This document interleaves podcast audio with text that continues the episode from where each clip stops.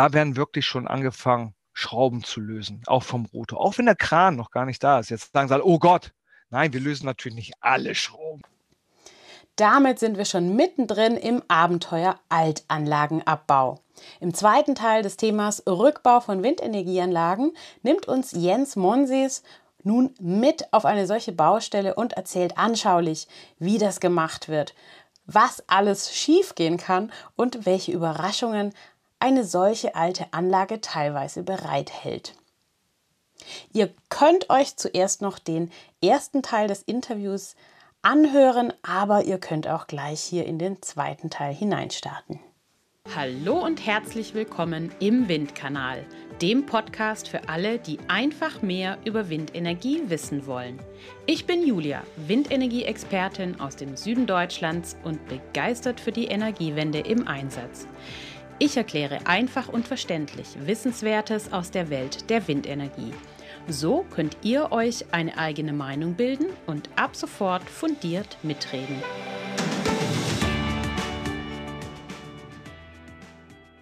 So, herzlich willkommen zum zweiten Teil mit Jens Monsees, meinem Rückbauexperten für Altanlagen. Jens, wir haben letztes Mal schon intensiv gesprochen in der Episode 32, was man alles tun muss, um den Rückbau einer Altanlage vorzubereiten und auch wie so einige Rückbaubestandteile vor sich gehen, wie zum Beispiel, ne, ob man jetzt das Fundament sprengt oder meißelt. Und solche Unterschiede haben wir da schon rausgearbeitet. Und heute begleiten wir dich ein bisschen mit auf eine Baustelle und du nimmst uns mit in die Abläufe, die es da so gibt. Ja, ähm, schön, dass ich nochmal dabei sein darf. Es hat auch letztes Mal richtig Spaß gemacht. Und ja, wir haben darüber gesprochen, was benötigen wir, um ein vernünftiges Angebot zu erstellen, um den Rückbau auch sachgemäß äh, durchführen zu können nachher. Äh, und ja, heute nehme ich euch gerne mal mit, äh, wie es so aussieht, äh, wenn wir auf der Anlage sind, äh, worauf wir zu achten haben, wo wir aber auch Stolpersteine haben oder was auch mal passiert ist, Missgeschicke.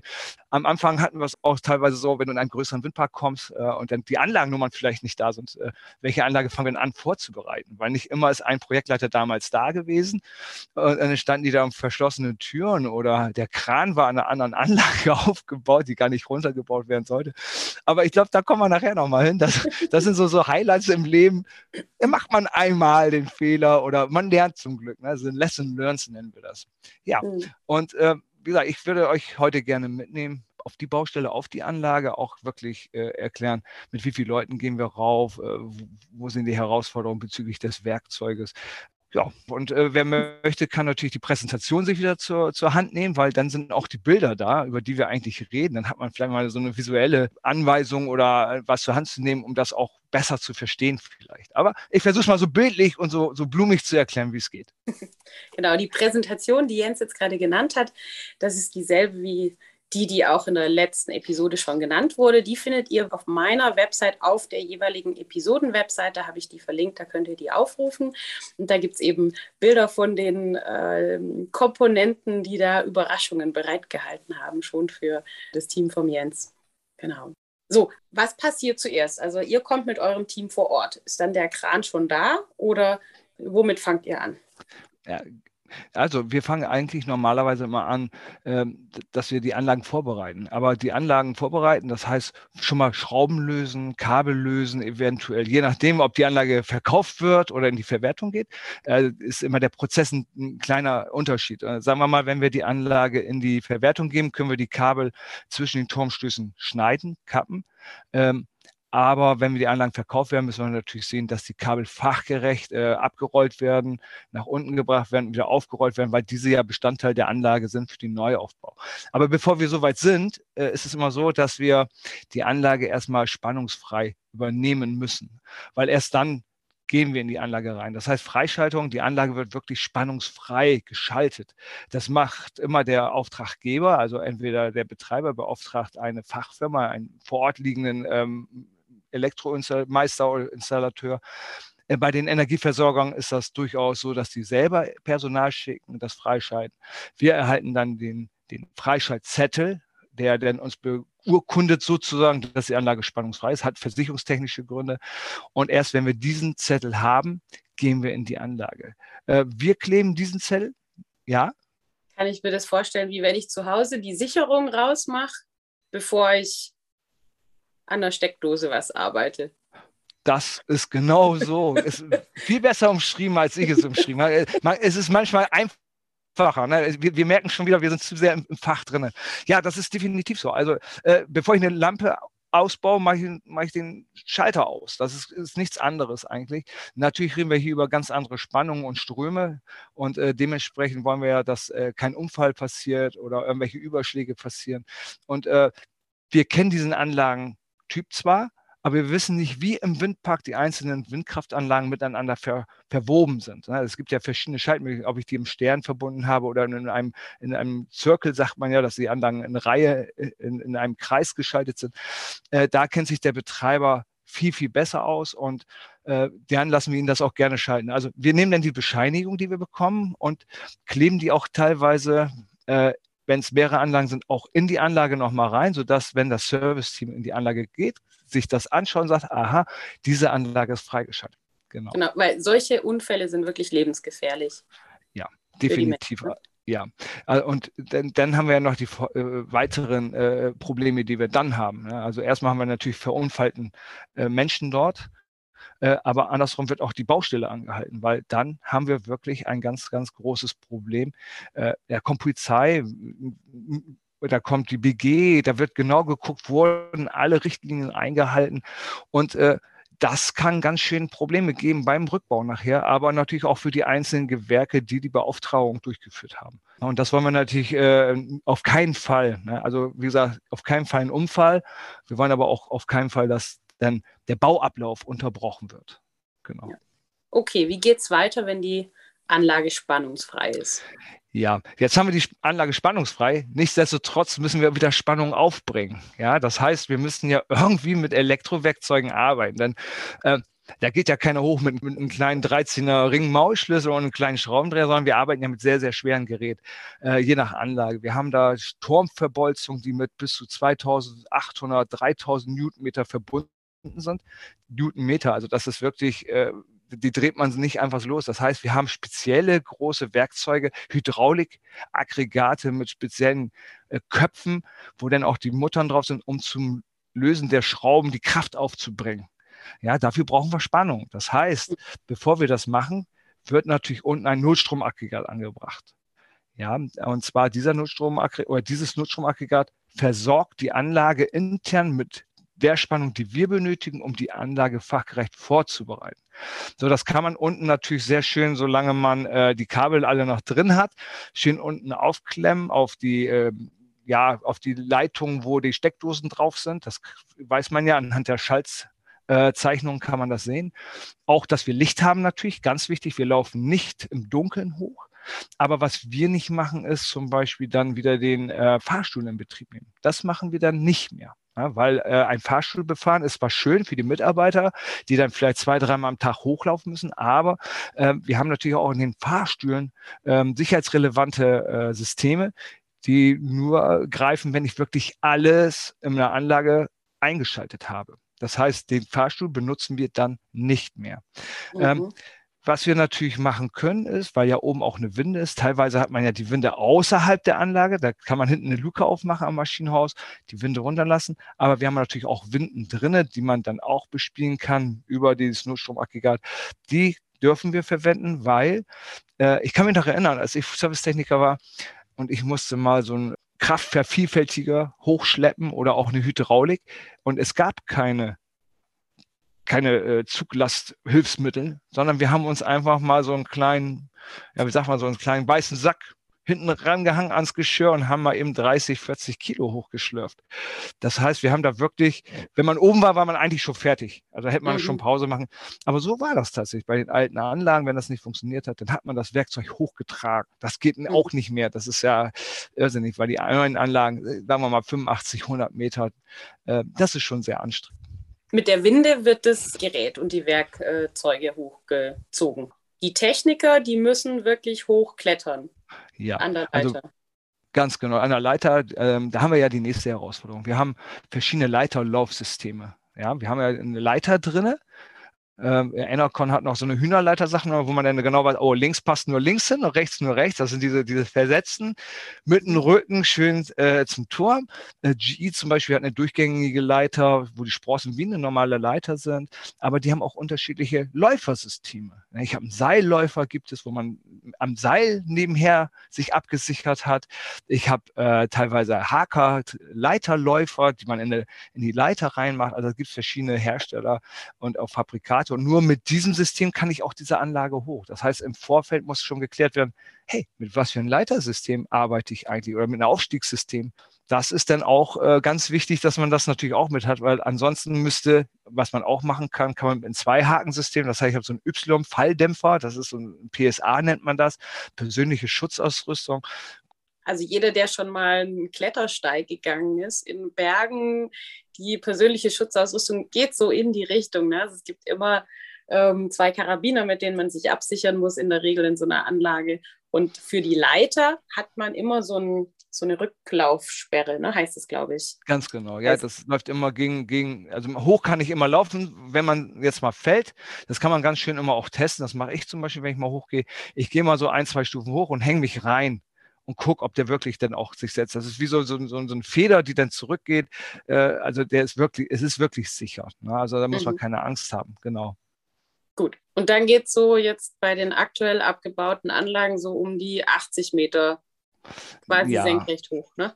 Oder leicht überhängend, je nach Turm. Ja, je nachdem, wie der Turm gebaut ist, ist das überhängend. Ist nicht so schön, ist auch sehr anstrengend. Wenn man so denkt, ah, 85 Meter, das ist nichts, aber mach mal 85 Meter in der Leiter, äh, ist ja auch nicht jedermanns Sache. Aber ähm, Ganz, ganz wichtig ist auch, was viele vergessen, tatsächlich auch Betreiber, die Anlage soll abgebaut werden. Man möchte natürlich so wenig Geld wie möglich noch investieren.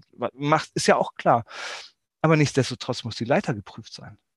Das haben wir auch schon gehabt. Da kommst du an, die Leitern sind nicht geprüft. Mhm. Wie oft ja, muss wir haben, wir, werden?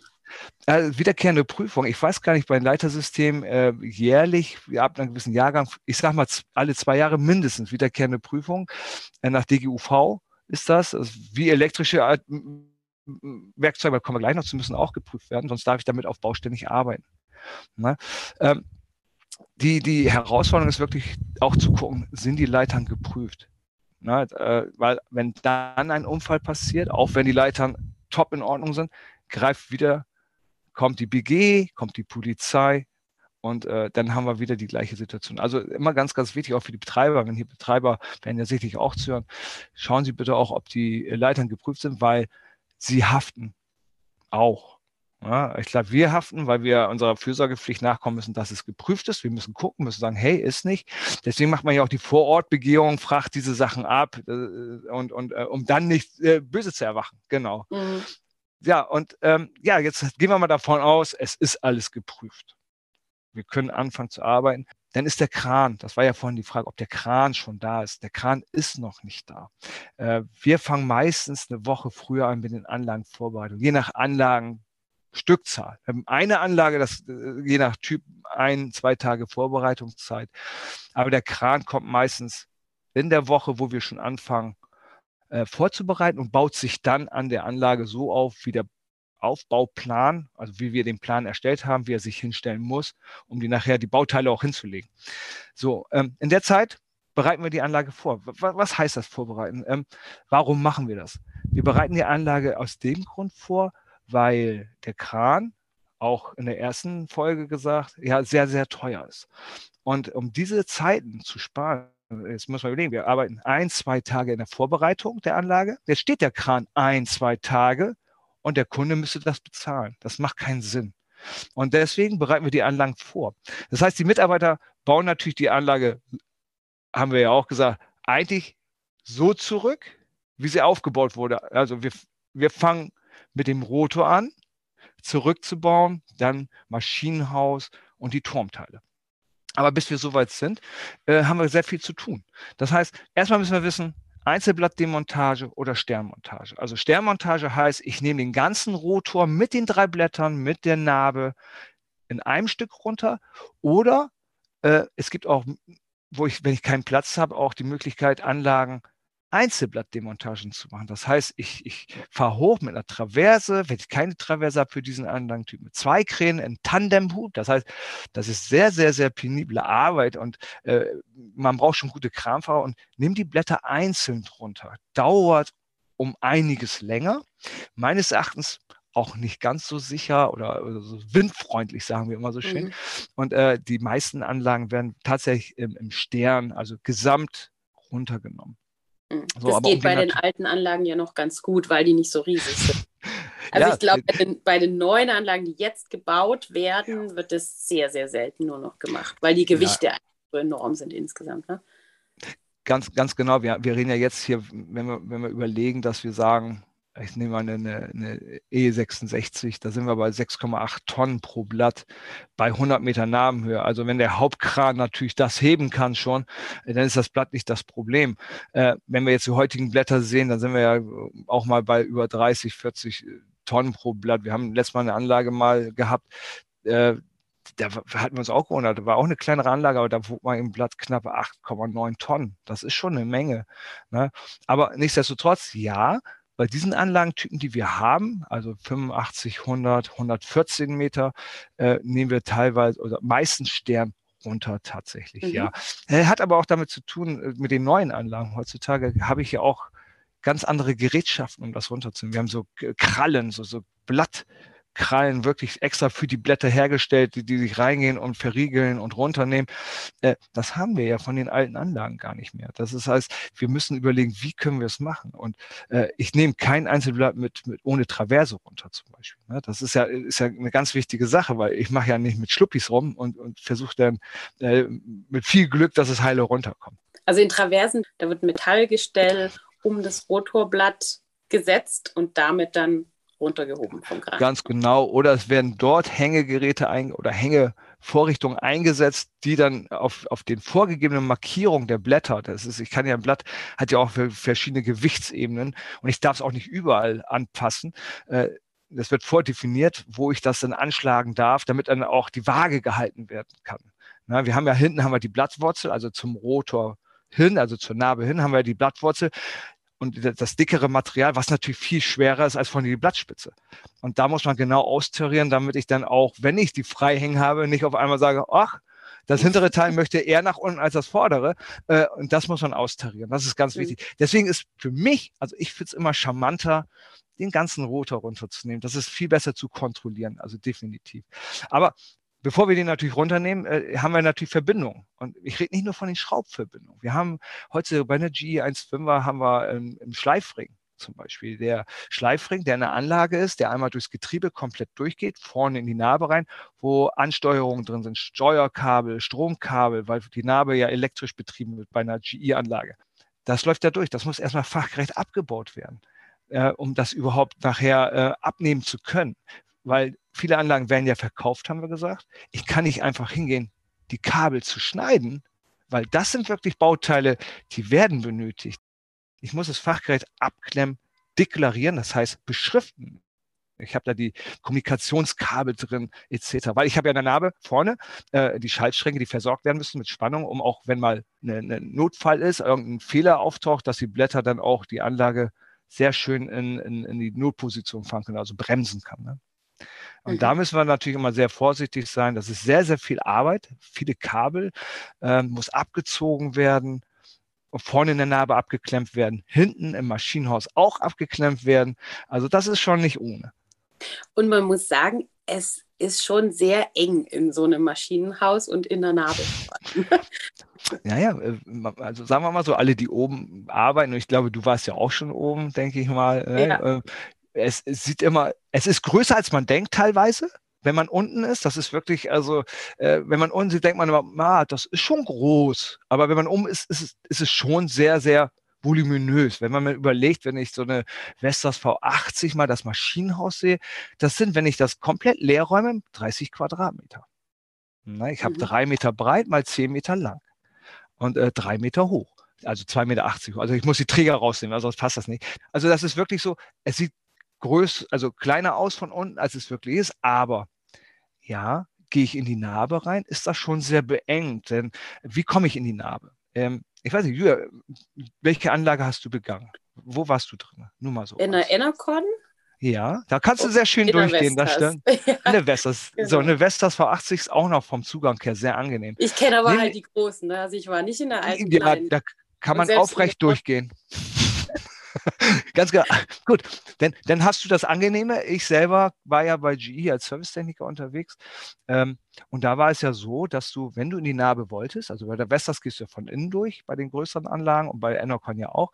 Bei einer GE15er zum Beispiel musst du erstmal aufs Dach und übers Dach, wenn die Rotor äh, oder der, der Rotor in Y sagen wir immer, das heißt, zwei Blätter gehen nach oben weg, eins nach unten, dann wird die arrektiert und dann darf man oben sich einhängen und da vorne rüber. Und das ist eine kleine Luke, die war 80 mal 80 Zentimeter, glaube ich. Die muss man aufmachen. Und wenn man die aufmacht, guckt man schon 100 Meter runter.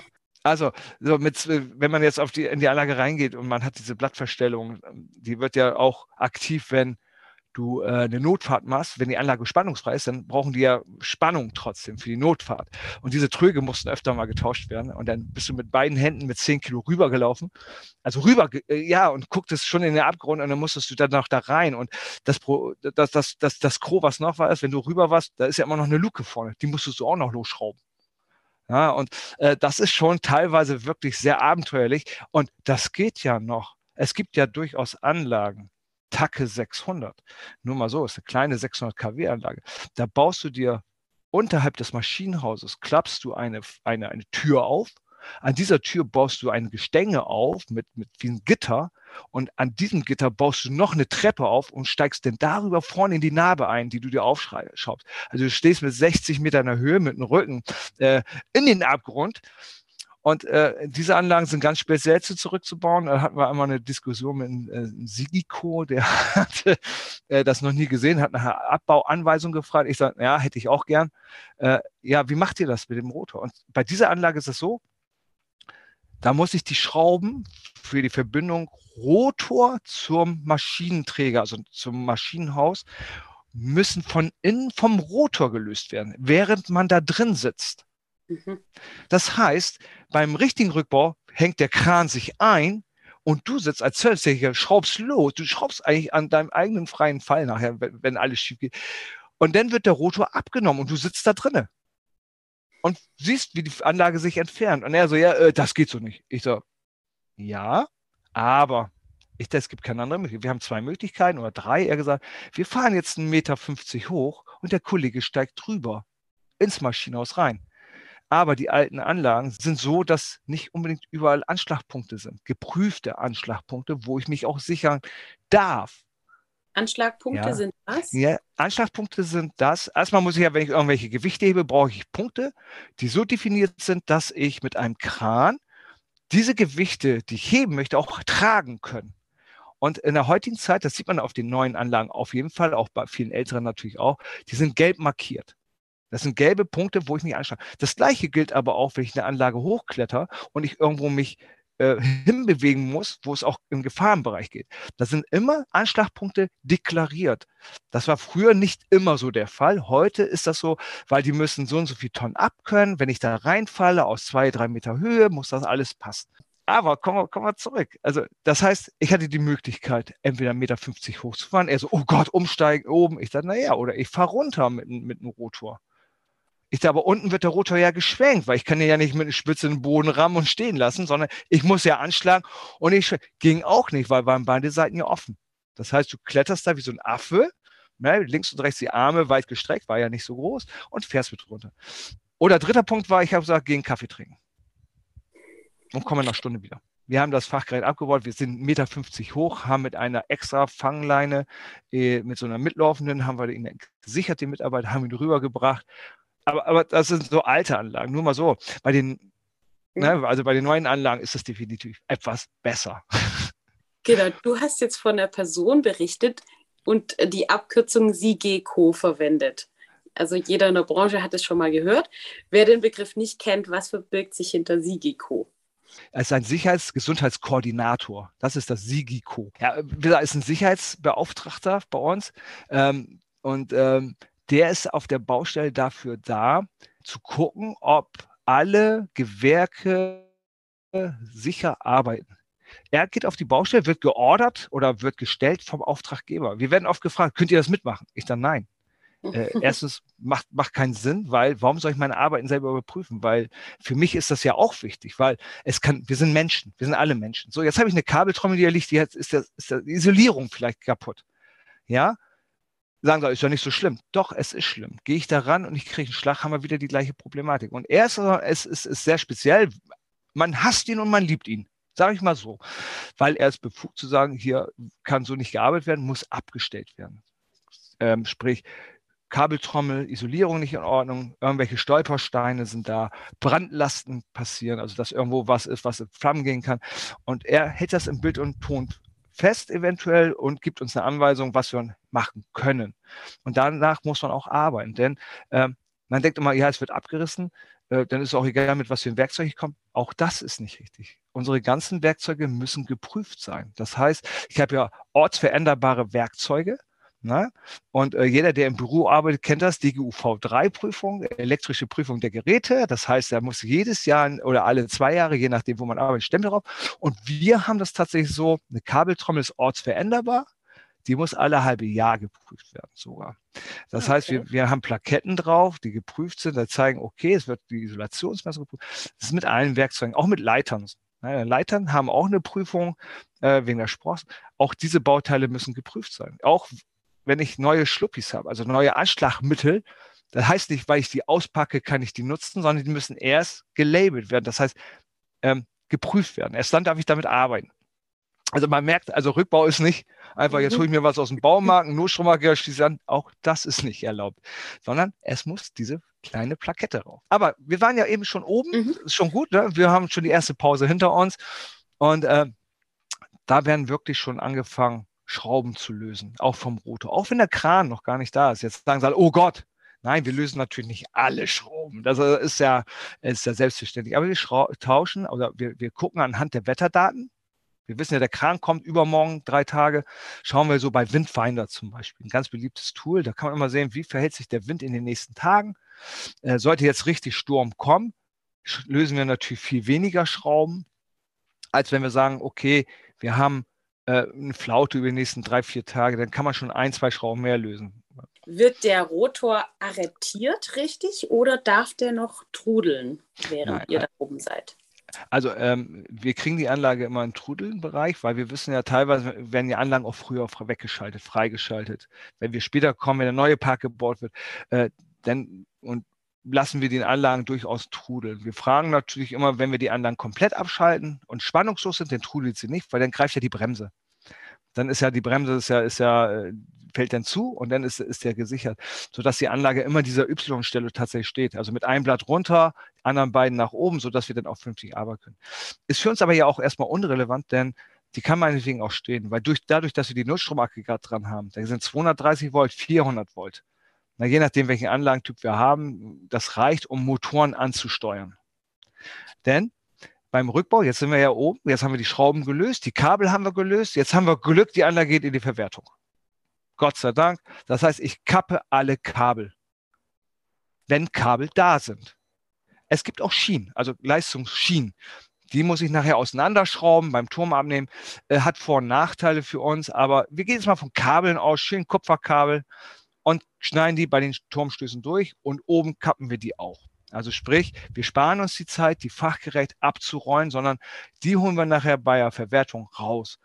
Jetzt sind wir aber ja so weit, dass wir den, den, den, die Anlage stehen haben. Wir haben die Spannung nach oben gelegt jetzt ist der Kran da. Jetzt gehen wir mal den nächsten Schritt weiter. Also wir haben die Anlagen vorbereitet, mal Schrauben vom Maschinenhaus schon mal gelöst, die Turmschrauben haben wir teils schon gelöst. Die Anlage kann durchaus sehr gut stehen, auch wenn mal ein, zwei Schrauben etwas locker gemacht werden, wenn, wenn sie nicht mehr in Betrieb ist. Also nicht jetzt jemanden loslaufen, hey, Wartungsschrauben sind locker, die Anlage dreht noch, dann bitte festziehen. Aber äh, wir können das schon machen. Und äh, jetzt gehen wir mal an den Tag, der Kran ist zugbereit. Wir sagen, Kran ist zugbereit, 8 Uhr dann fangen wir an. Dann gehen die anderen Vorbereitungen los für den richtigen Rückbau. Das heißt, wir haben immer einen Mannkorb mit dabei. Ein Mannkorb ist ein Korb, der zum Kran gehört. Das ist immer ganz, ganz wichtig. Der Kranunternehmer bringt seinen eigenen Mannkorb mit, weil der ebenfalls geprüft ist auf diesen Kran mit den Anschlagpunkten. Und der wird auch doppelt abgesichert im Haken. Und die Mitarbeiter fahren mit diesem Korb dann zwei Mitarbeiter meistens hoch mit Werkzeug. Die sichern sich natürlich auch mit ihrer PSA, mit ihren Y-Falldämpfer ab, wenn irgendwas ist. Äh, nicht im Korb, sondern auch weiter außen, weil wenn der Korb abreißt, ist das äh, nur mal so, äh, ich habe schon alles gesehen, das ist, wo du dann fragst, was ist hier falsch? Also ja, ich habe Falldämpfer, ich, ich weiß, aber was ist falsch? Und äh, das ist immer sehr, sehr interessant, dass man das erklärt. Aber die fahren dann hoch, um die Blätter vorzubereiten. Das heißt, Blätter vorbereiten in dem Sinne, indem sie Führungsseile anbringen. An den Blattspitzen, also ziemlich an der Blattspitze. Es gibt zwei Methoden. Es gibt einmal die Methode, dass auf jeder Seite ein Seil angebracht wird. Äh, oder wir haben in der letzten Zeit, wenn es nicht so windig ist, auf einer Seite beide angebracht. Eins nach hinten weg, eins nach vorne. Da konnte das Team dann gegen, gegen steuern, wenn mal Wind kommt, wenn man nachher den im Haken hat. So, und das wurde dann gemacht, wenn ein paar Baut oder größere Werkzeuge auch mit dem Kran übergeben nach vorne, wenn fährt man hoch, setzt das ab, kann das dann in dem Maschinenhaus übergeben, die sie dann weiter brauchen, die Tools. Ja, dann kommt der wieder runter, die Mitarbeiter. Zwei sind ja in der Anlage oder drei, je nachdem, wie groß die Anlagen sind, baust du zwischen fünf und sechs Leuten eine Anlage ab. Also ab 1,5 bauen wir, brauchen wir mindestens fünf. Äh, mhm. Äh, meistens nehmen wir sechs Mitarbeiter, kleineren vier Personen. Aber dann geht das Gehänge rein. Je nach Anlagentyp kann ich den Rotor mit einer Traverse runternehmen. Oder wenn die keine Anschlagpunkte haben, gab es ja auch, wird dann mit Schlingen, das heißt Endlosschlingen gearbeitet. Das ist, ist, ist einfach wie so ein Gummiband, sieht das aus, also wenn man die Form sieht, nur aus, aus Nylon, Verbundmaterial, also wirklich stark.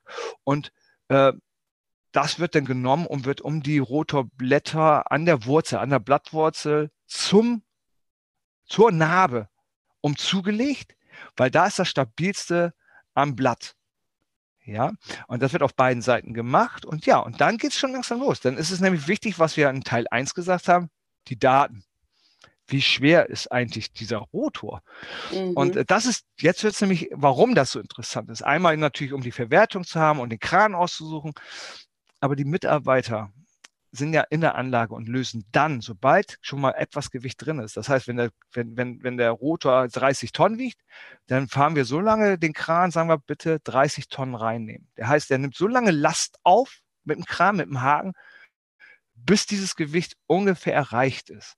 Und dann wird, werden die restlichen Schrauben gelöst. Also dann ist wirklich der, der richtige Rückbau beginnt dann. Ja? Okay. Dann und, steigt der Puls auch bei euch, oder? Ja, das ist immer die aufregendste äh, Sache und es ist immer sehr spektakulär, wenn dann äh, das alles vernünftig funktioniert. Und toi, toi, toi, bis jetzt haben wir auch alle Anlagen runtergekriegt, vernünftig.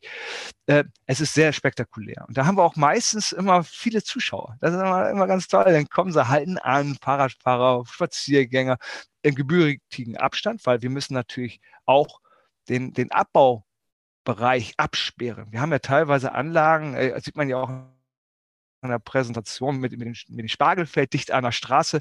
Die müssen natürlich auch äh, so weit absperren, dass falls irgendwas passiert, der Kran mit dem Rotor umkippt, weil irgendwas ist, also das ist wirklich Worst Case, dass dann keiner erschlagen wird. Das heißt, wir mhm. haben immer sehr selbstgroßen Radius, sperren die Straßen dann in dem Sinne ab, wenn es sein muss. Wir haben natürlich auch Anlagen, die mitten im Feld stehen, dann wird die Zufahrt gesperrt. Und natürlich, wir sehen zu, dass der Schwenkradiusbereich frei ist, dass wir äh, nicht unter den schwebenden Lasten stehen dann in dem Augenblick und fangen dann an tatsächlich sagen so, nimm bitte Gewicht rein, jetzt geht es los. Man hört das dann noch, das ist immer ganz toll, da hört man noch die, die Schlagschrauber, weil dann sind ja die Schrauben vorgelöst, dann kann ich mit normalen Schlagschrauber ran äh, und dann merkt man, okay, jetzt gleich geht's los. Und dann hört man über den Funk irgendwann, Nacken auf, das sind so Befehle, Nacken auf, Last, äh, Gewicht halten, links schwenken, rechts schwenken. Das sind die Anweisungen, die der Kranfahrer bekommt. Und da ist es ganz wichtig, dass die Kommunikation stimmt. Wir haben ja gesagt, wir arbeiten mit, mit ausländischen Teams. Aber wir haben ja deutsche Kranunternehmen. So, Englisch ist, kann auch nicht jeder unbedingt und Litauisch oder Rum, na, Rumänische haben wir nicht, können auch nicht viel. Deswegen ist das Team so eingespielt, bei uns zumindest, dass sie alle wichtigen Kommandos immer auf Deutsch machen. Und es ist immer nur einer, der die Kommandos gibt.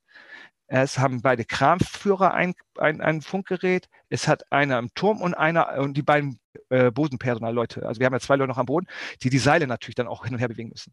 Äh. Komme ich gleich zu, warum das so wichtig ist. Ähm, jetzt geht das los. Das heißt, wir haben das Gewicht drin und wir merken, okay, jetzt müsste der ja eigentlich kommen. Aber bestimmt schon mal einen Rotor gesehen, eine Narbe, die hat so eine Falz. So, so, so, ist so ein bisschen ausgefräst. Das heißt, sie wird ja raufgesetzt und verschraubt. Ja, und das ist wie so eine, wie so eine kleine Nut. Und nach 20 Jahren kann das durchaus sein, dass das ziemlich fest ist. Ja, es kann sein, dass es wirklich fest ist. Und dann ist es nämlich ganz wichtig, dass wir links und rechts am Blatt Leute haben. Das heißt, der Kranfahrer arbeitet ein wenig äh, mit, mit, seinem Gewicht, mit dem links und rechts so ein bisschen. Also nicht, dass man jetzt denkt, ich fahre Meter links und rechts, das nicht, sondern der Nacken auf, der versucht es als zu lösen. Das heißt, man versucht immer den so ein bisschen runterzuschieben. Und die Mitarbeiter in den Seilen können natürlich, weil sie am Ende sind, haben sie eine ganz gute Kraftübertragung, ein bisschen mitziehen. Also das die Seile, die, die vorhin an den Rotorblattenden ja, angebracht genau. wurden, die Enden hängen jetzt unten und das Bodenpersonal hat jeweils so ein Seil in der Hand. Ja, genau. genau. Warum? Wir, wir haben ja, hattest du, glaube ich, ganz schön gebracht, wir hätten gerne immer Wind, nur nicht beim Auf- und Abbau. Genau. Und das ist so, das ist so. Das ist, wir haben gewisse Windgeschwindigkeiten, in denen wir nur arbeiten können. Das gibt uns der Kran ja vor. Das heißt, wenn wir mit einem Liebherr-Kran arbeiten, mit 750 Tonnen Kran, dann lassen wir uns die Freigabe geben, bis zu wie viel Meter Wind pro Sekunde wir eigentlich arbeiten können. Der Rot hat ja eine sehr große Angriffsfläche für Wind. Bei Liebherr, bei einem 750 Tonnen Kran, äh, wird dann angefragt, wir haben das und das Gewicht mit der Rotorfläche. Ähm, bis wie viel Meter dürfen wir dieses Bauteil ziehen? Ja, wie gesagt, du hattest ja gesagt, gerne viel Wind, nur nicht, wenn wir auf und abbauen. Bin ich ganz auf deiner Seite. Äh, wir haben aber ja oftmals Wind und wir reden ja ähm, bei Windgeschwindigkeit beim Rotor, wenn wir nicht mehr arbeiten können, von 9, 9,8 Meter. Das ist schon eigentlich viel, aber wie es immer so ist, Murphys Gesetz, Wind ist immer dann da, weil ich ihn nicht brauche. Ähm, jetzt haben wir Glück, der Wind spielt mit. Nichtsdestotrotz haben wir ja gesagt, die Anlage geht ja in die Verwertung. Jetzt könnte ja jeder sagen, ja, dann hol runter den Kram, leg einfach hin, ist egal. Nein, das wollen wir nicht. Sondern wir bauen fachgerecht die Anlage ab. Das heißt, links und rechts die Mitarbeiter achten darauf, dass erstens das Rotorblatt nicht gegen den Turm schlägt und kaputt geht, aber andersrum auch, dass das Rotorblatt nicht in den Kran reinschlägt. Weil sollte eine Kranberührung kommen und wir sehen, dass der mit sehr viel Schwung hat, dann müssen wir die Arbeiten unterbrechen und gucken, ob die Kran irgendwas hatte. Das heißt, dafür die Mitarbeiter unten, zwei Personen, drei, manchmal helfen wir dann auch mit, wenn ein bisschen mehr Wind ist, achten darauf, dass der Rotor langsam ohne Berührung runterkommt. Dann wird er leicht am Boden, wenn man am Boden ist, weggeschwenkt. Und dann wird wiederum unten an das Blatt, was unten ist, ähm, ein, ein, Seil angebracht, also ein, ein Anschlagmittel, wo dann der kleine Kran eingehangen wird, um den Rotor dann ganz schön ähm, ja, von der vertikalen in die horizontale zu bewegen, damit wir den Rotor dann auf eine vordefinierte Fläche ablegen können, also auch sicher ablegen können.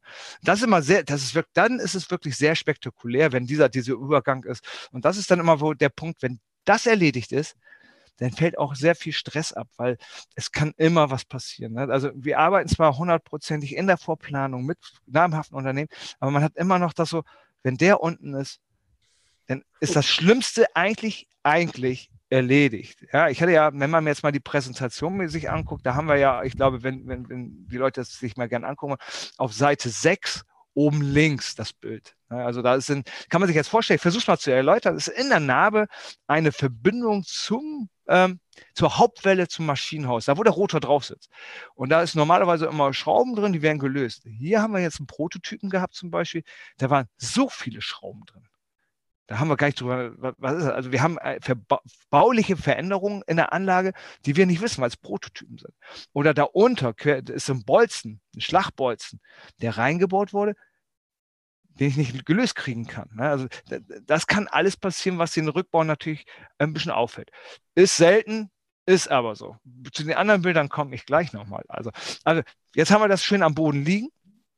Äh, dann geht es natürlich ans Maschinenhaus. Das heißt, jetzt haben wir den Rotor unten. Das Maschinenhaus ist meistens das schwerste Bauteil. Ich sage extra meistens, weil je nach Anlagentyp und Turmtyp kann es durchaus sein, wenn man andere Türme hat, dass nicht das Maschinenhaus das schwerste Bauteil ist, sondern eventuell ein Turmteil. Ja, das muss man ganz vorsichtig aufpassen. Wir hatten jetzt ein Projekt, da äh, gleiche Anlagen, zwei unterschiedliche Turmarten, vier Turmteile, fünf Turmteile. Das heißt aber gleiche Nabenhöhe, also sind die Turmteile unterschiedlich schwer. Äh, sowas muss man vorher wissen, deswegen macht man ja die Begehung, guckt sich die Zeichnung an und, und, und.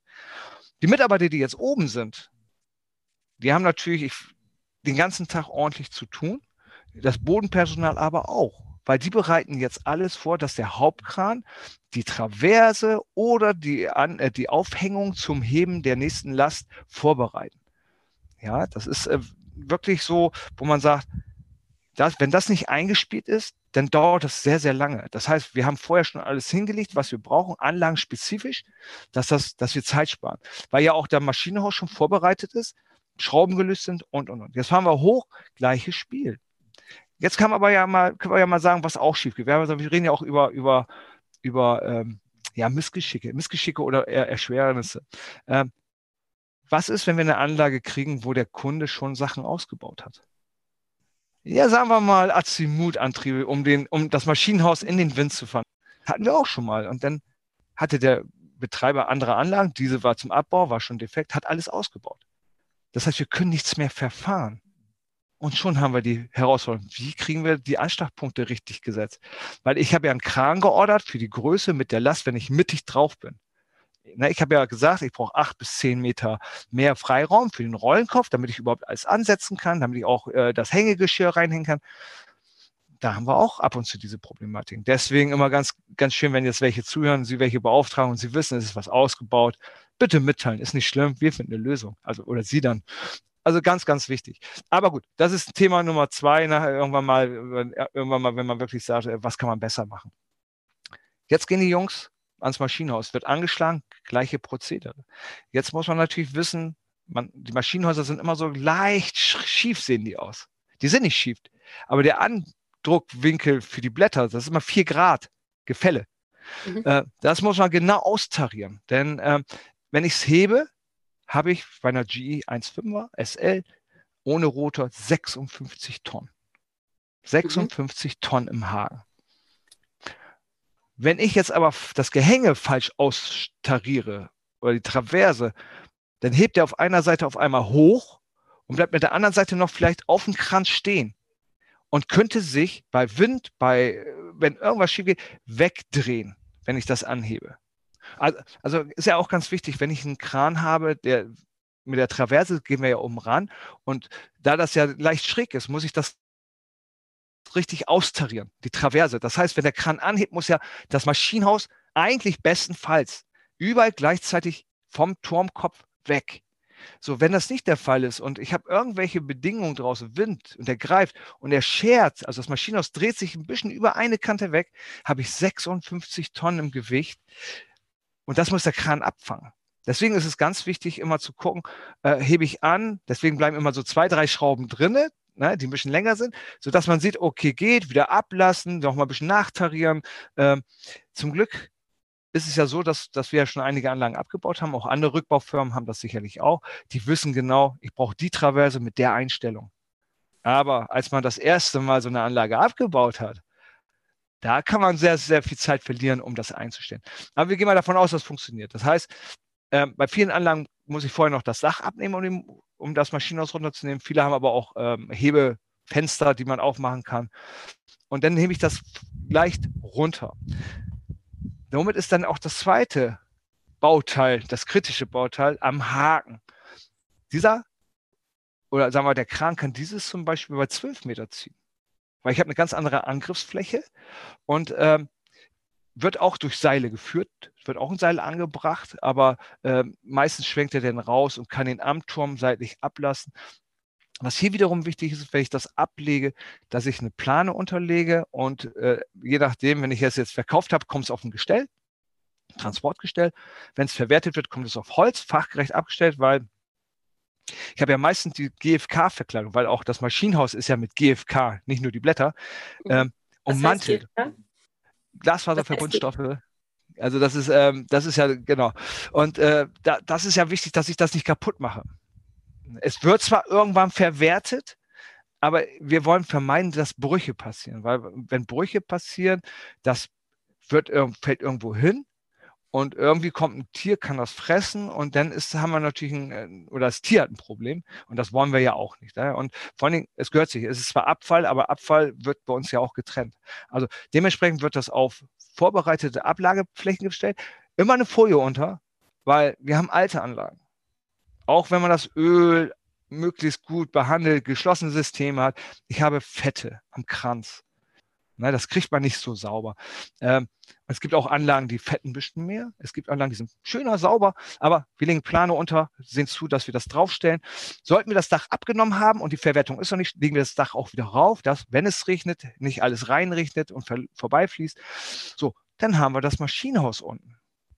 Ja, aber jetzt denkt man, ja, die Jungs unten haben es gut also wir haben ja trotzdem noch den Rotor da liegen. Ne? Also der bleibt ja nicht im Ganzen da liegen, wenn wir den Stern runternehmen, sondern da ist ein Mann drinne, äh, der braucht bestimmt vier, fünf Stunden, um die ganzen Schrauben zu lösen. Das sind elendig viele Schrauben. Das heißt, der schraubt alle los, sodass wir dann mit dem Hilfskran, ein Blatt meistens mit einem Hauptkran, weil das weiter weg liegt, weil wir haben ja die Auslagen, abziehen kann und dorthin legt, wo wir laut Ablageplan es geplant haben, die, An äh, die Anlagenbauteile fachgerecht abzulegen.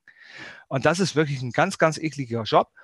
Jetzt zum Herbst hin ist es ganz angenehm. Es ist sehr laut, das heißt, die arbeiten auch immer mit Hörschutz, ganz wichtig, mit, mit, auch mit Brille.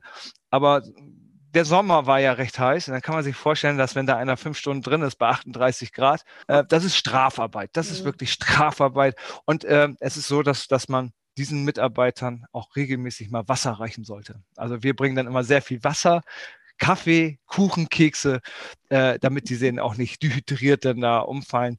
Äh, es sind taffe Jungs. Also es ist kein Job für jemanden, der, der wirklich äh, denkt, Mensch, ich habe ja einen Kran und dies. Nein, es ist wirklich händische Arbeit. Es ist wirklich harte händische Arbeit. Ich habe höchsten Respekt vor diesen Mitarbeitern, muss ich ganz ehrlich sagen. Ne, deswegen laden wir die auch regelmäßig mal zum Essen ein. Ja, so, jetzt haben wir ja das Maschinenhaus auch und wir müssen vielleicht auch noch so ein, zwei Kleinigkeiten gemacht werden.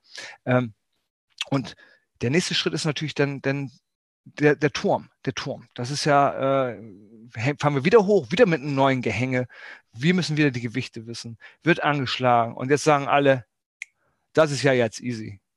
Ja, von der Windlast her ist es sehr, sehr einfach, so eine Anlage abzubauen, dann weil Turmteile, äh, wir sind einen fünfteiligen Turm, hast in, in zweieinhalb, drei Stunden unten. Das ist wirklich schnell. Aber auch wieder Seite 6 der Präsentation, oben rechts da sieht man einen Turmflansch. Was hat man früher gemacht? Das macht man heute auch noch bei der Errichtung. Sogenannte Sika-Flex. Ja, Sika-Flex ist ein, ein Dichtungs, äh, ich sag mal, Kit. Das wird immer zwischen den, äh, zwischen den Schraubverbindungen so äh, lang gemacht, lang gezogen. Das ist wie bei, bei jemandem zu Hause in der Dusche, die Dichtung, wenn man eine Dichtung reinmacht, damit das Wasser nicht äh, sonst wohin läuft. Das ist sowas. Das heißt, äh, ich schütze damit meinen Flansch gegen Rost und gegen Wassereinbruch. So, aber was, was hat dieses Mittel nach 20 Jahren? Es ist so bombenfest, das ist wie kalt verschweißt teilweise. Wir haben Bauteile gehabt. Man sieht das an dem Bild, wenn, tatsächlich, wenn man sich die, wenn man das mal anguckt. Äh, wir haben den Turm nicht auseinandergekriegt. Das war so verschweißt, kalt verschweißt, verklebt, dass wir teilweise die Schrauben wieder reingemacht haben bei kleineren Anlagen, wenn der Kran es hergegeben hat und haben zwei Turmteile in einem Stück runtergenommen. Aber wir hatten auch schon Kollegen, dass wenn man das über links, rechts schwenken des Kranes und einen kleinen Spalt hatte, sobald man rausgucken konnte, dass man, man hat immer Schrauben drin gehabt. Also, also man hat immer noch Schrauben drin. Also es ist nicht, dass auf einmal hochkommt, weil dann haben wir ein Problem, dass der Kran umkippt. Aber wir hatten tatsächlich schon Sägeblätter, lange Sägeblätter wenn wir Luft gesehen haben, durch und haben das einmal den ganzen Flansch, bis er sich gelöst hat, mit einem Sägeblatt tatsächlich losgeschnitten. Oder wir mussten Stanzen holen, also hydraulische Stanzen, die wir irgendwie dazwischen bekommen haben und haben dann mit 50 Tonnen gedrückt, um mhm. die auseinanderzukriegen. Und oben war der Kran drin mit 45 Tonnen. Ja, aber ich sage es, es das, man muss ganz vorsichtig sein. Wenn man das macht wenn man alle Schrauben raus hat und man drückt mit 50 Tonnen und zieht mit 45 Tonnen und der kommt auf einmal, dann hat, hat der Kranfahrer keine Kontrolle mehr. Deswegen immer, müssen immer Schrauben wieder reingeschraubt werden dann, ne? mehrere, und dann ganz vorsichtig immer ein bisschen spielen, wieder ablassen und gucken, dass es funktioniert. Das ist nicht einfach tatsächlich. Und äh, woran schrauben wir noch immer, wenn wir ein Turmteil abnehmen? Wir nehmen immer ein Stück von der Leiter weg. Ne? Das ist auch so ein Problem. Ja, Irgendwo ist sie ja festgemacht. Aber das ist heutzutage sehr, sehr gut gelöst. Sie sind sehr oft verbunden miteinander. Ähm, aber das Werkzeug muss immer weiter runter, weil dann auch nicht mehr äh, die Winde da ist. Das heißt, alles, was oben ist, wird erstmal, was nicht mehr benötigt wird fürs Maschinenhaus, wird natürlich mit runtergebracht. Aber der Turm, alle Turmschrauben oder Aggregate, Hydraulik werden runtergetragen. Boah. Das ist richtig runter. Runter geht ja noch. Hoch ist doof. Runter geht ja. Ach, das man, man soll sich nicht anstellen. Ne? Nein, äh, das ist wirklich anstrengende Arbeit. Also das ist. Ich habe letztes Mal auch vor kurzem noch eine Anlage mit abgebaut. Ich war Bodenpersonal. Ich durfte mithelfen tatsächlich. Und ich habe nur die Leistungskabel ausgebaut bei 33 Grad. Ich war fertig und ich habe nicht viel gemacht. Und die machen das tagtäglich. Also deswegen höchsten Respekt für diese Mitarbeiter. So, jetzt bauen wir den Turm ab nach und nach. Jetzt haben wir ja den Turm im Haken, schwenken ihn rüber. Gleiche Prozedere wie bei den Rotor, den wir ja unten dann nochmal mit einem Hilfskran angepackt haben. Der Hilfskran wird auch angeschlagen und dann wird der Turm, ist auch immer spektakulär, auch wieder von der vertikalen in die horizontalen auf den vorge äh, vorgeplanten Ablageort abgelegt, sodass der vernünftig liegt. Der wird gegen Verrollen gesichert. Und was hier wieder ganz wichtig ist, dass wir meines obersten Turmteil, was ja Verbindung ist zum Drehkranz, da ist immer Fett. Das heißt, wir versuchen den immer noch ein bisschen sauber zu kriegen und legen aber auch noch eine Plane unter, sodass wir da wirklich dann auch, wenn wir ihn abgelegt haben, äh, keine Verschmutzung ins Erdreich verursachen. Das ist immer ganz, ganz mhm. wichtig. So, und dann legen wir die Teile hintereinander, vier, fünf, sechs, na, sechs Teile haben wir nur ganz selten gehabt, also fünf Turmteile Maximum, so dass wir auch dazwischen arbeiten können und äh, nach Ablageplan. Das heißt, wir machen ja vorher, bevor wir rückbauen, einen Ablageplan, äh, damit wir auch mit den Landwirten oder der Betreiber mit den Landwirten reden kann, pass mal auf, wir brauchen so und so viel Platz, um das abzulegen. So, jetzt haben wir das alles abgelegt. Jetzt ist er aber auch fertig mit seinen Blättern. Das wird beiseite gelegt und die Narbe wird auch vernünftig weggepackt.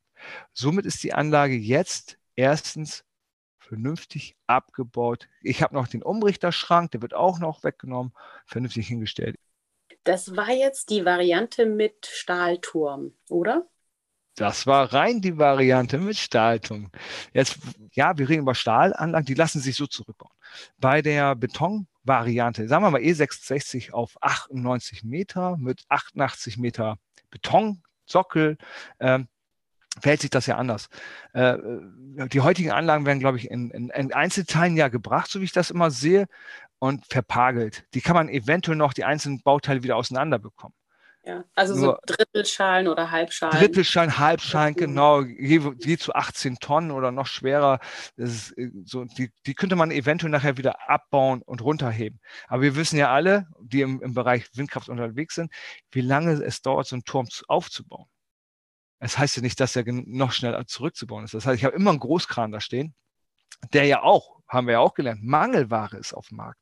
Das heißt, der ist ja woanders. Der wird ja nicht da stehen und sagen, ich baue jetzt drei, vier Wochen ein, eine Windkraftanlage auf und drei, vier Wochen baue ich eine Anlage ab. Das ist äh, total utopisch. Äh, dementsprechend gibt es ja mehrere Verfahren. Also wir favorieren das Sprengen tatsächlich, äh, ähm, dass wir sagen, ähm, Turmteil, also Maschinenhaus mit Rotor, kommt genauso runter wie, wie beim Stahlturm. Und der oberste äh, Stahlsockel oder das Segment wird auch abgebaut. Äh, von der zeitlichen Ebene ist das nicht viel unterschiedlich, als äh, wenn ich eine Anlage mit rein Stahlturm abbaue, weil das Aufwendigste ist immer Rotor, Maschinenkopf. Bei einer E66 habe ich noch den Ringgenerator mit 51 Tonnen, der muss auch noch runter. Die Einbauten müssten raus, etc. Aber ähm, dieser, dieser Betonturm, da muss man überlegen, ich, ich muss den ja in eine sprengen, der wird ja entweder in eine, eine Fallrichtung, also Fallrichtungssprengung gemacht. Das heißt, der fällt in eine vordefinierte Richtung, in ein vorgefertigtes Fallbett. Ein Fallbett heißt, es ist ein ein, ein, ein Auszug gemacht worden und Sand aufgebracht worden mit so verschiedenen Hügeln, der die Auffallgeschwindigkeit und die Kraft absorbiert. Das heißt, ich minimiere die Erschütterung links und rechts. Wird auch gemessen über, über ähm, Schwingungssensoren tatsächlich. Und das wäre ein Fall. Ähm, jetzt sagt man natürlich, oh, der Turm ist 100 Meter hoch, also 88 Meter der Betonteil. Der macht auch mal so einen kleinen Satz dann, wenn er sprengt. Das sind nochmal zwei, drei Meter mehr. Ich brauche fast 100 Meter Fallbett. Das ist natürlich viel. Das muss alles weggeräumt werden, weggeschoben werden, Sand aufgefallen. Was können wir machen? Und äh, da gibt's äh, den Herrn Reich, ich sage das einfach mal, der hat ein Patent auf die Faltsprengung. Also Fallrichtung sprengen, Faltsprengung. Das heißt, der sprengt die Anlage einmal unten und aber auch einmal in 27, 30 Meter höher. Dementsprechend haben wir ja ein anderes Fallbett. Das heißt, auch die Fallrichtung und die Abweichungen sind geringer. Und wir wissen ja auch, also ich weiß es, du ja auch, aber vielleicht die Zuhörer nicht, äh, diese Anlagen mit Betonturm werden auch mit dicken Stahlseilen nochmal äh, gespannt. Mhm. Und auch diese Seile müssen bei der Sprengung berücksichtigt werden. Denn vergesse ich irgendwie in der, in der Statik äh, ein Seil vielleicht nicht wegzumachen, dann kann sich der Turm in seiner Fallbewegung noch über einen Punkt drehen und dann fällt er ganz, fällt nicht ganz woanders, aber zumindest ein, zwei Grad woanders. Zwei, drei Grad auf 100 Meter ist schon ein bisschen was. Das darf man immer nicht vergessen. Deswegen ist mal ganz wichtig, darf nicht jeder sprengen, ist auch gut so. Äh, aber ähm, äh, es gibt Firmen, die das machen und äh, es wird immer mehr tatsächlich, weil es ist auch eine Schnelligkeit. Ne? Wir müssen heutzutage, haben wir ja gesagt, die neuen Anlagen müssen auch gebaut werden, die alten sollen möglichst lange laufen wie reduziere ich die Zeit? Also so wird das dann mit Betontürmen gemacht. Aber der eigentliche Rückbau bis zum Betonsockel ist der gleiche. Auch ja. mit Kran. Ja, weil viele sagen ja, ja, dann schmeiß die Anlage doch ganz hin. Mhm. Nein. Genau, also zum, zur Erklärung. Wenn wir Betonturm sagen, dann reden wir eigentlich von einem Hybridturm. Das heißt, im unteren Bereich, also bis dreiviertel Höhe des Gesamtturms, sind's dann, ist es dann Stahlbeton und obendrauf haben wir immer ein Stahlsegment. Genau. So, und äh, dann haben wir ja die Anlagen abgebaut. Dann kriegt der Kunde irgendwann, macht er die Abnahme, guckt sich das an. Je nachdem, wenn die in die Verwertung gehen, ist es nicht ganz so tragisch, äh, wenn da vielleicht irgendwie beim Ablegen ne, irgendwas ist oder so. Aber wenn die Anlagen verkauft werden, wir werden die ja meistens, meistens just in time verladen. Da kümmern wir uns leider auch drum. Äh, aber dann wird auch eine Abnahme gemacht. Ne? Sprich, irgendwann ist ja der Gefahrenübergang da. Das heißt, Gefahrenübergang, ich habe ja, solange ich es Gewerk trage, alles im Haken habe, ist es ja meine Aufgabe, es so ordnungsgemäß durchzuführen. Und wann endet das? Wenn ich es abgelegt habe. Entweder auf dem Feld, wenn ich nicht weiter verwerten soll, dann ist für mich die Arbeit erledigt. Ich muss natürlich sicherstellen, dass keine Öle, Fette und so nachher drin sind. Das ist ja die Verwertungssache. Oder wenn die Anlagen fachgerecht verladen sind und die Abnahme vom Betreiber des Käufers oder so gegeben ist, jo, ordnungsgemäß keine Schäden dann sind wir eigentlich raus. Und zum Schluss, wenn wir dann durch sind, kriegt der Auftraggeber, Kunde, Partner von uns noch eine Rückbaubestätigung, dass diese Anlage von uns fachgerecht rückgebaut wurde, weil die kann er auch wieder vorlegen. Und somit ist dieser Rückbau dann ordnungsgemäß, ohne Verletzung, ohne eine Havarie, meistens vonstatten gegangen, weil es kann immer was passieren. Also es ist, äh, es sind Maschinen, die sind alt, es können sich Schläuche lösen, was auch immer. Nur dann muss man natürlich auch ein Havariemanagement haben. Wenn mal wirklich was austritt, nicht verschweigen. Das ist das, das Schlimmste überhaupt. Es ist immer gut, dass man offen über Sachen reden kann, äh, die vielleicht mal nicht gut gelaufen sind. Deswegen auch immer ein Lesson Learns anschließend bitte machen mit den, mit den Rückbauern. Das hilft auch uns, weil wir denken immer, wir, hey, wir wissen alles über Rückbau. Nein, wir lernen immer vom Rückbau. Also es gibt kein Projekt, wo wir wirklich sagen, ähm, wir wissen alles, äh, weil wir immer neue Gewichte, neue Situationen, neue Standorte und neue Kunden natürlich auch haben. Ja, somit ist der Rückbau, ich hoffe, gut erklärt, von mhm. meiner Seite fachgerecht erledigt. und das Fundament. ah, wollen wir von der wir haben es ja in der letzten machen wir heute mit, ja. Haben wir schon äh, ziemlich ausführlich erklärt. Das wird entweder gesprengt oder gemeißelt. Jens favorisiert das Sprengen, weil es einfach schneller geht und dann nicht wochenlang ein Meißel die Nachbarschaft malträtiert, schallmäßig. Genau. So, und dann aber ist euer, euer To-Do fertig, Rückbauanlage und alles ja. weitere, dann Wiederherstellung der Umgebung des Grundstücks und so weiter. Äh, darum muss sich dann der Betreiber der Windkraftanlage kümmern. Ne? Ja, oder er sagt, äh, sehr geehrter Herr Monsees, würden Sie das bitte mit anbieten? Dann machen wir das auch. Das Fundament hinterlässt ja dann ein Riesenloch. Ja. So, was kommt da rein? Es ist eigentlich, eigentlich, eigentlich kann es einfach sein. Ja. Ähm, wir gehen mal davon aus, wir reden von Repowering. Das heißt, entweder sind ja schon Anlagen neu gebaut worden oder es kommen neue. Wir bauen diese Anlagen oder die Fundamente dann ja auch aus. Das heißt, äh, der Tiefbauer oder, oder der Abbrecher, wir sagen ja immer Abbrecher, aber es ist auch ein Tiefbauer, liest das Fundament frei. Dann wird nochmal überprüft, ist es tatsächlich das Fundament mit der Größe, womit kalkuliert wurde, weil haben wir ja Abweichung, haben wir ja auch schon diskutiert oder gesprochen.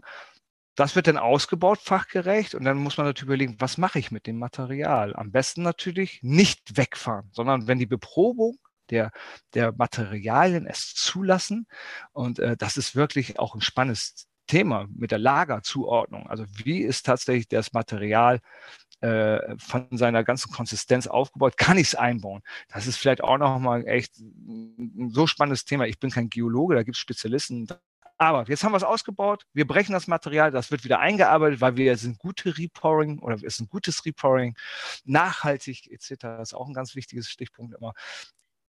Das Material, wenn du sagst, wieder eingebaut, dann wird es halt für den Wegebau, Kranstellflächenbau bei den neuen Anlagen verwendet. Genau. Genau. So, das, das wäre ja. Mhm. Das wäre natürlich sehr, sehr optimal. Da planen wir auch immer mit hin, auch, und auch die meisten Betreiber, was, weil die die Nachhaltigkeit natürlich auch sehen, aber auch natürlich die Kosten, die ich habe, ne, wenn ich verwerte und so. Aber bevor ich das Fundament dann wieder zuschütte, und zwar mit, am besten mit Material vom Vorort, weil ich habe ja neue Anlagen gebaut und könnte oder Wege gebaut und dieses Obermaterial, das ist ja Gold.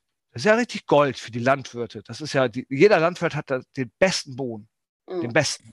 Ne? Und bevor ich äh, sortenfremd was einkaufe, da haben wir immer Theater, nehme ich doch lieber das Material vor Ort ist. Aber wie gesagt, bevor ich das einbringen darf, wird die Grube abgenommen. Wurde wirklich fachgerecht alles rausgenommen ne? und, und ordnungsgemäß da vorbereitet. Und wenn das der Fall ist, erst dann wird das mit normalem Boden erstmal vorverfüllt und dann hat man natürlich am Schluss nochmal so verschiedene besondere äh, Bodenstrukturen, S1, S2, das sind Zuordnungen von Klassen, die dann dort draufgebracht werden. Ne, und eigentlich müsste man das auch noch verdichten, das macht man auch. Aber ich glaube, dass man auch nach einem halben Jahr, wenn es geregnet hat, durchaus noch mal ein bisschen Sand draufpackt. Und äh, dann ist somit auch dieses Fundament fachgerecht ausgebaut und kann für die weitere Benutzung für Feld und Wiesen äh, wieder benutzt werden. Das ist, mhm. äh, glaube ich, ganz, ganz, ganz wichtig, dass man auch mal darüber spricht, weil äh, es kommen immer die gleichen Fragen von Windgegnern. Also, ja, Fundamente werden nur halb ausgebaut. Ich sage, ich habe noch nie ein Fundament halb ausgebaut. Was passiert damit? Das wird einfach die Aufklärung auch in der, in der Bevölkerung tatsächlich, um die Akzeptanz zu steigern. Ähm, und dementsprechend ist das, glaube ich, ganz wichtig, dass dieser, dieser Podcast diese einzelnen Bereiche mal be beleuchtet. Ich glaube, die Aufklärung, die wir einfach machen müssen, das sind wir auch schuldig. Wir verdienen alle unser gutes Geld damit, denke ich. Einfach mal auch darüber reden, aber auch mal darüber reden, was nicht gut läuft, äh, aber welche Lösungen gefunden wurden und, und dergleichen. Und man, man hofft ja mal, dass dann die, die Politik auch Einsehen hat, sagt, ey, ist ja gar nicht so doof, was ihr da macht. Äh, wir geben mal ein bisschen mehr Gas für, also mit Personal und sehen zu, dass wir das alles ans Laufen kriegen. Also wir sind guter Dinge. Also ich denke, 23 wird es so sein. Dieses Jahr ein bisschen mehr, 24 wird es, denke ich mal, mit dem Rückbau Fahrt aufnehmen, richtig Fahrt aufnehmen. So mhm. meine Gespräche. Ja, und dementsprechend muss man sich früh genug aufstellen und Ressourcen sichern. Ne? Absolut, ja, absolut. Ich werde auch einen Nachtrag machen. Also der der, der Auftrag von sogenanntem Mutterboden, also der ja. fruchtbaren oberen, ja eher Humusschicht, die ist enorm wichtig und da legen die Landwirte natürlich äh, zu Recht großen Wert drauf. Also das muss gewährleistet werden. Und zweit, ein zweiter wichtiger Punkt ist oft auch in Bürgerinfoveranstaltungen, dass gefragt wird, ja, wer bezahlt denn den Rückbau? Was mhm. ist, wenn der Betreiber pleite geht? Der hat glaube ich, beim letzten Mal schon mal kurz angemerkt, dass der Rückbau immer per äh, Bürgschaft abgesichert werden muss. Zum einen, also sonst bekommt man keine Baufreigabe. Und Außerdem muss der Betreiber während der Betriebsdauer diese Rückbaukosten ansparen. So. Und weil man jetzt schon manchmal gemerkt hat, dass es, ne, Jens lacht schon, manchmal reicht dieser Betrag nicht so ganz aus, hat man jetzt halt mittlerweile die Erfahrung gemacht. Deshalb gibt es jetzt neue Regelungen dazu, dass die Höhe der Rückbaubürgschaft oder eben der Rückbausumme, die angespart werden muss, nach ja, meistens 10 bis 16 Jahren oder vielleicht dann auch bald nach 20 Jahren überprüft werden muss, damit wirklich genügend Geld da ist, um dann in 20, 25 Jahren die Anlage äh, kostendeckend zurückbauen zu können. Ja, also da hast du was angesprochen. Bürgschaften. Wir haben unterschiedliche Modelle in Deutschland. Die alten Anlagen tatsächlich ne, pro Nabenhöhenmeter 1000 Euro oder 30.000 äh, Euro pro Megawatt. Ich glaube, die beste Methode ist immer noch prozentual gebunden an den äh, Projektkosten, das gibt es alles. Äh, ist vom Bundesland zu Bundesland tatsächlich anders. Und ja, ich sage jetzt einfach mal ganz grob, 90 Prozent aller Windkraftanlagen lassen sich mit der Bürgschaft nicht rückbauen. Mit dem Rest. Äh, abhängig natürlich vom Stahlpreis. Also wenn der Stahlpreis sehr, sehr hoch ist, wie Mai 2022 oder April, dann könnte man tatsächlich viel schaffen. Aber die Frage ist ja immer, was muss alles weg? Na, das ist ja auch unklar. Muss das Fundament weg? Meines Erachtens ja. Die Anlage muss weg. Kran muss da also her. Muss der Weg weg? Wie lang ist der Weg? Wir haben Wege, die sind fünf Meter, weil sie direkt an der Straße stehen. Wir haben aber auch Wege, die sind vier, fünf, 600 Meter lang. So, und was für Material habe ich drin? Habe ich Lagerzuordnungen, die wirklich toll sind, die ich wiederverwenden kann? Weil auch dieses Material, was dort ist, ja auch knapp ist. Das darf man nicht vergessen. Also wir haben eine Rohstoffknappheit und je mehr wir zurückgewinnen, umso interessanter ist das auch für den Bauer der neuen Anlagen. Äh, Kranstellflächen, wie tief sind die eingebaut? Muss ich beim Brückbau Wasserhaltung haben oder nicht? offene Wasserhaltung, geschlossene Wasserhaltung. Ähm, das sind alles so Faktoren. Und deswegen ist das, was Sie sagen, die Ämter, ihr müsst tatsächlich nach 16 Jahren, finde ich eigentlich noch zu lange. Die Anlage ist abgebaut, liegt am Boden oder auf Gestellen, wird abtransportiert. Entweder sie wird woanders wieder aufgebaut oder wie in vielen Fällen auch dann verwertet. Und äh, wie es da weitergeht mit der Verwertung, dazu wird es noch eine weitere Episode geben mit einem Kollegen von Jens. Und ja, ganz genau. Wahnsinnig gespannt, weil, also ganz ehrlich, liebe Hörerinnen und Hörer, die Dinge, die Jens heute berichtet hat, äh, davon wusste ich ganz, ganz vieles auch noch nicht. Ich fand es wahnsinnig interessant. Ich hoffe, ihr auch. Und dir, lieber Jens, ganz herzlichen Dank für den spannenden Einblick in das ja, Abenteuer, Abenteuer Baustelle Altanlagenabbau. Ja, ich muss mich bedanken. Hat auch Spaß gemacht. Schöne, gute Frage. Und ja, auf meinen Kollegen kann man sich freuen. Der ist äh, seit 25 Jahren Müllmann, sagen wir bei uns im Unternehmen. Ist aber unser Prokurist, also kein Müllmann. Ich glaube, das ist äh, das wird nochmal sehr, sehr spannend, wenn es darum geht, fachgerechte Bewertung Rotorblätter. Ich denke mal, man sollte auch über die Stahlverwertung äh, mal sprechen, wie sich das mit den Preisen ergibt. Und aber natürlich auch ein bisschen Abfallrecht. Ich glaube, das ist was, es war sehr trocken, sagt er immer, aber ich persönlich finde es super spannend, äh, weil da äh, trennt sich die Spreu vom Weizen und äh, man kann, es entscheidet sich zwischen ich laufe draußen noch frei rum oder stehe mit dem Fuß im Knast. Also Abfallrecht kann man viel falsch machen. Ja, vielen, vielen Dank und äh, ich hoffe, es hat allen Spaß gemacht und vielen Dank, Julia.